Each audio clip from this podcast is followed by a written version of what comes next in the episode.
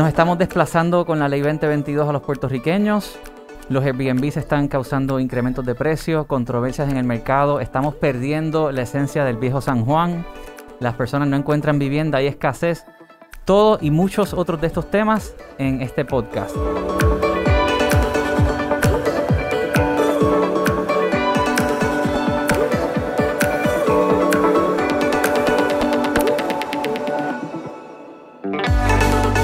Me acompaña Coral Bureje, corredora profesional con sobre 18 años de experiencia en el viejo San Juan. Hola Coral. Hola Giancarlo, muchas gracias por tenerme aquí. Y Brandon Zavala, eh, hijo de un buen amigo y también socio en el proyecto de Urbi Talibán Zavala. Brandon cuenta con 5 años de experiencia profesional. Hola Brandon. Muchas gracias por estar aquí, Coral, Giancarlo. Muy agradecido de tener esta oportunidad.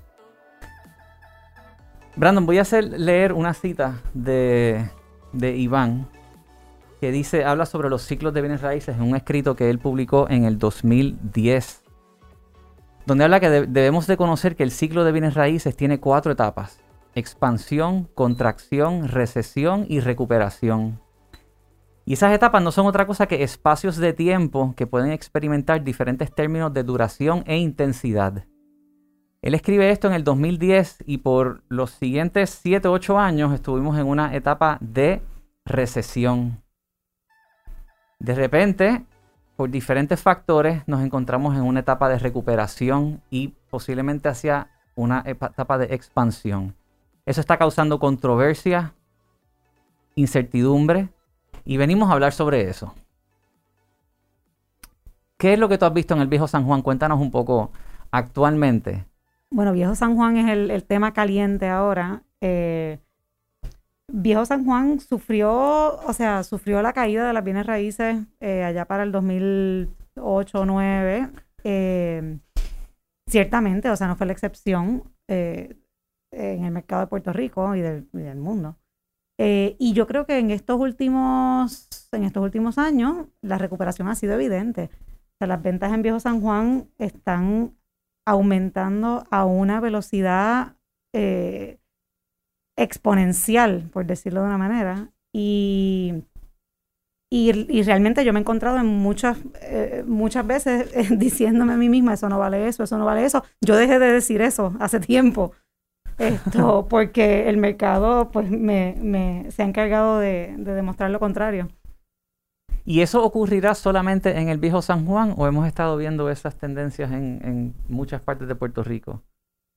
Yo creo que la, la estamos viendo en otras partes de Puerto Rico. Sin embargo, en el viejo San Juan, al igual que quizá el área de condado, pero más viejo San Juan que tiene esa, esa historia, ¿no? Esa, esa colonia que la conocemos, es un área en el cual hemos visto, por lo menos yo desde mi punto de vista, que se está vendiendo en unos precios y llegan unas personas extranjeras que pueden con este poder adquisitivo comprar esas propiedades. Y obviamente el local que reside en esa área decide, mira, yo voy a vender aquí y puedo vender a este precio y viene esa persona y tiene el poder adquisitivo que quizás el local no puede competir porque tiene estos beneficios contributivos y de momento uno como local puede sentir que si vendo ahora después no puedo volver a entrar a ese mercado. O sea, que eso puede pasar. Yo, eh, teniendo 28 años, yo digo, si de casualidad yo tendría la oportunidad de volver a entrar al mercado si llego a vender una propiedad que ya tengo. ¿Cuánto subiría de aquí a 5 años? Porque el incremento que está viendo en Viejo San Juan es masivo cuando lo comparas con otros mercados. Bueno, Giancarlo, tú y yo vivimos en el viejo San Juan. Tenemos una relación sumamente estrecha con el viejo San Juan, hasta íntima, porque estamos ahí todo el día, todos los días. Correcto. Y yo estoy segura que si tú y yo vendemos, nosotros no podemos. Regresar. No hay manera. No, correcto. Sin embargo, eh, en el 2009-2010, cuando primero me mudé al viejo San Juan, tú estabas recién comprando, eh, creo que tu apartamento en, en la Plaza de Armas. Y las propiedades no, no estaban en demanda en esa época. Había, había una recesión. Bueno, no, no sé si es que no estaban en demanda. Viejo San Juan siempre ha tenido demanda. O sea, la- si uno mira la data de ventas históricamente, yo llevo tomándole el pulso bien, bien de cerca desde el 2012-13. Siempre ha habido demanda. Viejo San Juan es muy pequeño. O sea, la, la oferta es muy limitada. Por ende, siempre ha habido actividad. Yo creo que lo que pasa es que naturalmente los precios que estamos viendo en aquel entonces no son los precios que estamos viendo ahora. Claro, pero es un, es un mercado que se mantiene, ha estado insulado. Sí. Pero no necesariamente habían, las propiedades estaban o incrementando de precio o inclusive sosteniéndose. Con la caída del 2008 sí hubo reposeídas, hubo muchas personas, hubo carteras de propiedades y de, de edificios en el viejo San Juan que terminaron reposeídos por el banco. Sí, eso sí. Entonces, no había quien las comprara. Yo me recuerdo una portada en el Caribbean Business eh, a eso del 2008-2009 que decía, It's a buyer's market, but where are the buyers? No habían compradores. No necesariamente las familias puertorriqueñas interesan comprar en el viejo San Juan. En aquella época quizás estaban accesibles bajo esos precios para muchas personas, pero los tapones en el viejo San Juan, las protestas, las limitaciones de disponibilidad de infraestructura, internet, tiene sus retos querer vivir en el viejo San Juan. Mm, tiene sus beneficios también. La gente busca walkability, poder caminar, y eso lo ha hecho quizás atractivo para el extranjero. También tienes el factor de los Airbnbs, que se empiezan a proliferar en el viejo San Juan, eso crea también un, auge y, mayores ingresos y de repente empezó esa recuperación en el viejo San Juan. ¿Tú llevas viviendo el viejo San Juan desde qué año? Bueno, on and off desde el 1994. ¿Y cuánto has visto que ha cambiado quizás el vecindario? ¿Tienes las mismas amistades? Eh, ¿Lo encuentras diferente? Bueno, no, ciertamente es diferente. O sea, ahora eh, y, adelantando a la conversación, o sea, sí, el, vecindario ha cambiado dramáticamente. O sea, ahora mismo, Viejo San Juan se caracterizaba, y yo creo que todos eh, podemos coincidir en eso, Viejo San Juan se caracterizaba por ser un barrio, un barrio, un barrio bohemio, un barrio de artistas, un barrio de música, un barrio de comercio, un barrio residencial también, porque el carácter residencial del Viejo San Juan es sumamente importante. O sea, yo creo que por muchos años eh, ese balance delicado de entre residencia, comercio, arte, se mantuvo. Y yo creo que eh, eso es lo que está, eh, e-, ese balance se está trastocando de una manera que, que yo no sé si es reversible. Yo lo vi, lo viví durante el huracán María. Mm. Para mí ir a la plaza de armas era mi rutina del día. Tenía que ir a la plaza de armas a ver qué estaba ocurriendo, interactuar con vecinos, eh, daban sándwiches allí, comida, eh, y, y, sentí, ese, tenía ese sentido de barrio y de pertenencia. Eh, yo llegué un poquito después que tú, así que quizás no he visto tanto el cambio, pero veo la comunidad de los residentes, participo en, en, las diferentes actividades del Bastión con el Instituto de Cultura y, y, tengo ese sentido. Si está en amenaza, pues, pues se debe de proteger pero yo, yo creo que todavía está allí, está latente, lo vivo yo todos los días. Yo por lo menos tuve la oportunidad de vivir un tiempo en la calle Caleta, este, por un año, año y medio. Y lo que yo sentí fue totalmente distinto a cualquier otra comunidad de Puerto Rico. O sea, yo llegaba a mi apartamento y era como decir, si la gente me quiere venir a ver que venga para acá, yo no vuelvo a salir. Y era caminar, caminar al Supermax este, para ese tiempo el difunto Saúl de las Azucenas, que en paz descanse. No, Saúl está vivo, muchacho, no, me lo mate. lo vi la semana pasada repartiendo azucenas en Viejo San Juan. De verdad, sí. a mí me dijeron que falleció. no, no, no, no, pobrecito Saúl. Ah, Azucena. Exactamente, sí, no, San Juan está lleno de eh, azucenas. Pues Saúl, esperemos que, estés bien y espero escuchar esa voz. Eh, sí. Pues mira, no sé dónde me llegó la noticia, pero pero la, ese, sentido de comunidad. Entonces, lo que yo siempre he visto es que por lo menos el viejo San Juan sí era un nicho para que la persona que fuera a vivir allí fuera a adoptar ese sentido de comunidad. O si no fuera considerado un second home para esa familia que quizás tenía su residencia en Ponce, su residencia en Cabo Jojo y cogía ese apartamento en San Juan como second home. O sea, que era para un tipo de de personas que ya sabía el propósito con que quería vivir, ya fuera para vivirlo y adoptar ese estilo de vida o como second home.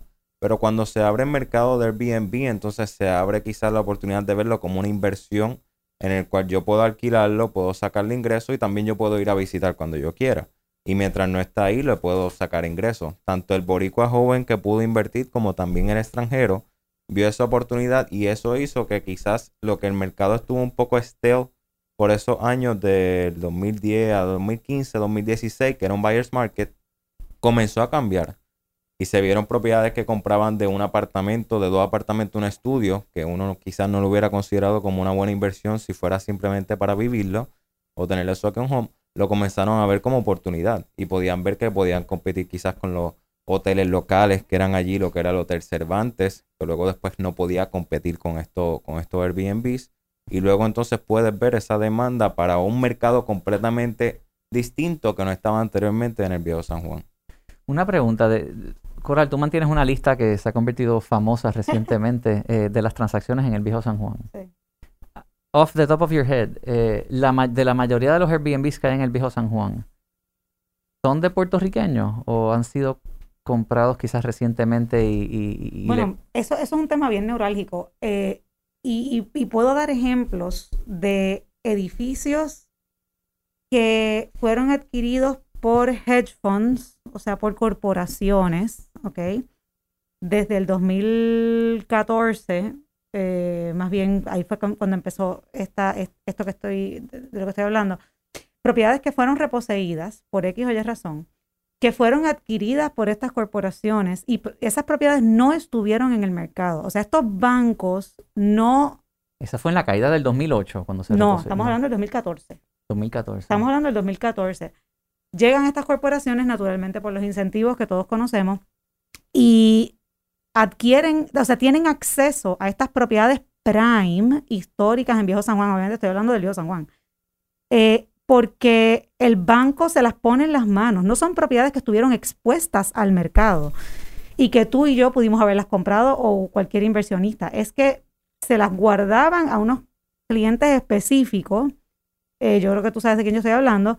Y esas propiedades históricas, muchas de ellas residencias, eh, otras que eran ruinas, otras que eran edificios que estaban vacíos hace tiempo, los picaron en pedacitos, les dieron un lavado de cara, le pusieron los setitas que son, están de moda y los convirtieron en Airbnb. Y yo creo que el tema del Airbnb es bien neurálgico también porque hay una gran diferencia entre ese tipo de negocio, corporaciones que adquieren un volumen altísimo de edificios, propiedades, apartamentos, los, los, remodelan así tipo cookie cutter, los ponen en el mercado de Airbnb, for a profit obviamente, y eso es una cosa totalmente distinta a la actividad comercial de, un, de una persona como tú y como yo, eh, un inversionista de la isla que tiene su second home, que también lo quiere poner en la plataforma de Airbnb para tenerlo ocupado, para generar un ingreso. ¿Y cuál es la norma? O sea, ¿la norma es el, el inversionista grande o tú crees que esa es la excepción? Porque compraron muchos edificios y estoy claro de eso, pero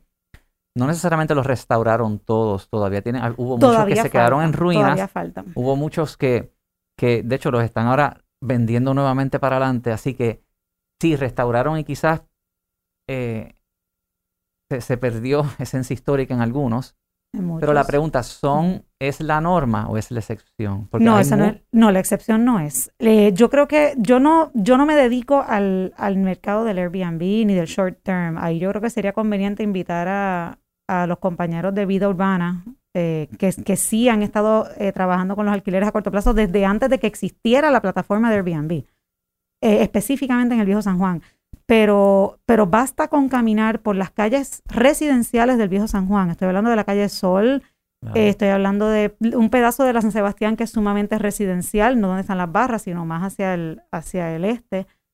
Eh, Calle Luna y tú ves los portones con todos los lockboxes donde antes vivía gente. Y eso, yo no llevo ese, ese track, pero eso basta con dar una caminata.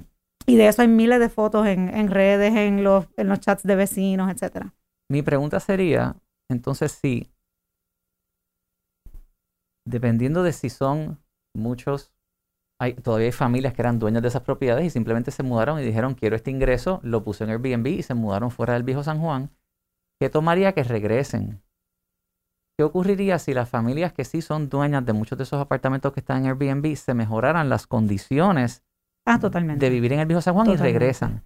No, Me mejoras el transporte público, la accesibilidad, el, proceso de sacar el parking, porque a mí a veces se me ha vencido el sello y me dan una multa de 250 dólares. A todos nos ha pasado. pues, pues, sí, sí, entonces mucha gente se muda también fuera del viejo San Juan por la idiosincrasia de vivir en esa zona también tiene sus... Quizás no es tan fácil para tener tu familia, bajar la compra, estacionar. Entonces, ¿regresarían familias al viejo San Juan? ¿Y cuántas son de esos que pueden estar en Airbnb? Yo creo que esa pregunta tampoco se ha hecho. Sí. Bueno, pero yo creo que eso, eh, eh, hay, hay varios chats de la comunidad y, y lo que se, lo que postean los vecinos son reclamos a- al municipio, al gobierno, a la policía, de que pues Viejo San Juan se ha convertido en un no man's land por las noches, los carros, los boceteos, las motoras, no hay control, eh, o sea, y, y más aún se ha ex- exacerbado en tiempos de pandemia. Yo conozco mucha gente que se ha tenido que mudar de Viejo San Juan porque no pueden aguantar ese empuje. No- Nosotros como fondo en el 2015 adquirimos tres propiedades en el viejo San Juan. Ajá. Este, fueron reposeídas las tres. O sea, se compraron a Banco Popular, o sea que sí estaban listadas. Pero sí lo que tiene el viejo San Juan como ventaja quizás para la inversión es que tiene lo que es el régimen de propiedad horizontal. O sea que, por ejemplo, anteriormente una familia, digamos, era dueño de un edificio, tenía tres pisos, tres apartamentos distintos y era una sola propiedad tú puedes hacer el régimen de propiedad horizontal, independizar cada apartamento y establecer un condominio y establecer las leyes. Y por lo tanto, eso fue lo que hicimos en dos de esas propiedades. Una de ellas fue en La Cruz con, con la San Sebastián, que es el condominio azulejo. Ajá. Eran dos apartamentos, los independizamos, hicimos los 12 y las 6 unidades de abajo eran estudio. Y para ese tiempo estaba como quien dice comenzando el auge del Airbnb y personas vinieron y compraron los apartamentos. Hoy en día esos apartamentos se están vendiendo en el doble del precio. Simplemente porque establecieron un track record de lo que podían generar en el rental income de su Airbnb, lo están poniendo en the market por lo que está generando y se está vendiendo por el doble de lo que ellos lo compraron. Entonces ustedes los vendieron individualmente. Compramos Un una propiedad, Ajá. hacemos todo el análisis, eh, presentamos todo también al Instituto de Cultura, los cambios, las remodelaciones que se van a hacer que cumplen con los códigos y se establece el régimen de propiedad horizontal y esas 12 propiedades adentro se independizaron, cada una con una escritura distinta, cada una con una participación distinta del condominio y se vende entonces ese apartamento individualizado al, al- ¿En qué al- año al fue que vendieron ese condominio? Ese condominio lo vendimos para el 2016. Se Y- compró en el 2015 y se vendió en el ¿Y 2016. cuál fue el perfil del comprador ahí? El perfil del comprador fue variado, pero te podría decir que se vendió un 75% fue a extranjero. Wow. Pero fíjate, ese edificio yo lo conozco bien y yo creo que, eh, de hecho, eh, esa esquina es una esquina comercial porque estás en plena zona de, de restaurante y barra en, en- en la calle San ¿Es el Sebastián. de Ben and Jerry's? No, no, no, esa es la esquina Eso es de para San Sebastián. más arriba para Sí. acá, casi llegando al hotel de Jane. Pero Ah, Antes, ok, ok, exacto. ok. Y, ese condominio, de hecho, eh, tú y yo hablamos de esto hace un tiempo, no sé te acuerdas, una pareja que alquiló un apartamento allí y se tuvieron que mudar porque no aguantaban el ruido, el empuje. O sea, eso es un condominio que es perfecto para Airbnb. Y de hecho, en Viejo San Juan hay zonas que son perfectas para Airbnb. Todos esos segundos pisos de las calles comerciales, pásate un miércoles en la noche por la calle San Francisco, por la calle Fortaleza. Eso, o sea, salvo los restaurantes, eso está vacío. Eso sería perfecto para Airbnb. Bueno, El- yo, yo viví por esa zona un tiempo Claro. en la Tetuán y correcto, no había ni, ni re- eh, requisito de estacionamiento No. eh, porque no se vive por esa zona. Exactamente. Y, y otra cosa que hay que considerar también es, si nosotros hicimos eso con una propiedad y individualizamos dos apartamentos, si tú sacas también quizás la cantidad de dueños que había en Viejo San Juan con las mismas propiedades construidas hace 10 años, hoy en día van a ser mucho más dueños que residen en el Viejo San Juan simplemente por esto, estas propiedades que se le hicieron régimen de propiedad horizontal y ahora son más apartamentos y por lo tanto más dueños en el Viejo San Juan. Anteriormente tú tienes la misma cantidad de propiedades, pero como era un solo edificio con tres apartamentos, era un solo dueño, ahora son tres dueños ahí, Claro. ahora son 12 dueños en aquel, 24 dueños en aquel, 7 dueños en aquel, o sea que son más cantidades de residentes que se siguen Bueno, sumando. dueños no equivale a residentes. No, exacto, No. puede ser que lo utilice para inversión o puede ser que lo utilice pero para vivir. dueño, claro, eh, de acuerdo. Ahora, ese dueño regresaría. Porque una cosa es tenerla y alquilarla, pero otra cosa es qué incentivo pudiese haber para regresar. Tú hablas sobre los alborotos por las noches, las protestas, las diferentes situaciones que ocurren. Y quizás el incentivo de que alguien quiera regresar a vivir en el viejo San Juan se pueda haber perdido, pero muy bien se pudieran también establecer políticas que quieran que el residente local regrese, porque pueden haber muchas personas que estén dispuestas. Vivir en el viejo San Juan no, no eh, tiene su. Uno tiene que ser un animal particular. Definitivamente, o sea, no, no es. Y, lo defiendo porque estoy ahí y, ya de ahí no me quiero ir, pero no, no es, eh, no, no es fácil. Eh, no es fácil. Yo creo que con eso que, que tú mencionas del el transporte, eh, el estacionamiento. Y de hecho, si llevamos esos dos problemas a todos los cascos urbanos de los 78 municipios, yo creo que los 78 municipios te comentarían que el mayor problema que tienen actualmente en los cascos urbanos es estacionamiento y transporte. ¿Cómo están los cascos urbanos en los otros 77 municipios? Bueno, hablamos de Río Piedra. Tú has paseado por Río Piedra recientemente, eso está vacío. El casco urbano en Calle. El estorbos públicos. Entonces, cuando tú vienes a ver, son estorbos públicos y, el y, en muchos de los casos, yo me he sentado personalmente con varios municipios y el municipio quiere hacerlo mejor y declarar ese estorbo público para hacerlo estacionamiento, pero el Instituto de Cultura entonces no le permite, porque la propiedad es histórica. Por lo tanto, para poder considerar estacionamiento, tiene que considerarlo fuera del casco urbano, una propiedad que sí le permita, para entonces poder básicamente desarrollar una logística para el transporte. Pues miren, se nos acaba el tiempo. Esto fue una buena conversación sobre el viejo San Juan. Entramos en próximo tema sobre los cascos urbanos en los demás pueblos de la isla y qué ha ocurrido en esos mercados. Revisitaremos el tema del viejo San Juan porque a ver, siguen controversias y mucho otro que hablar. Gracias Coral por acompañarme hoy. Gracias Brandon. Gracias a ti. Seguiremos discutiendo sobre bienes raíces, valores de propiedades, desplazamientos, gentrificación y muchos otros temas en el Urbital Podcast.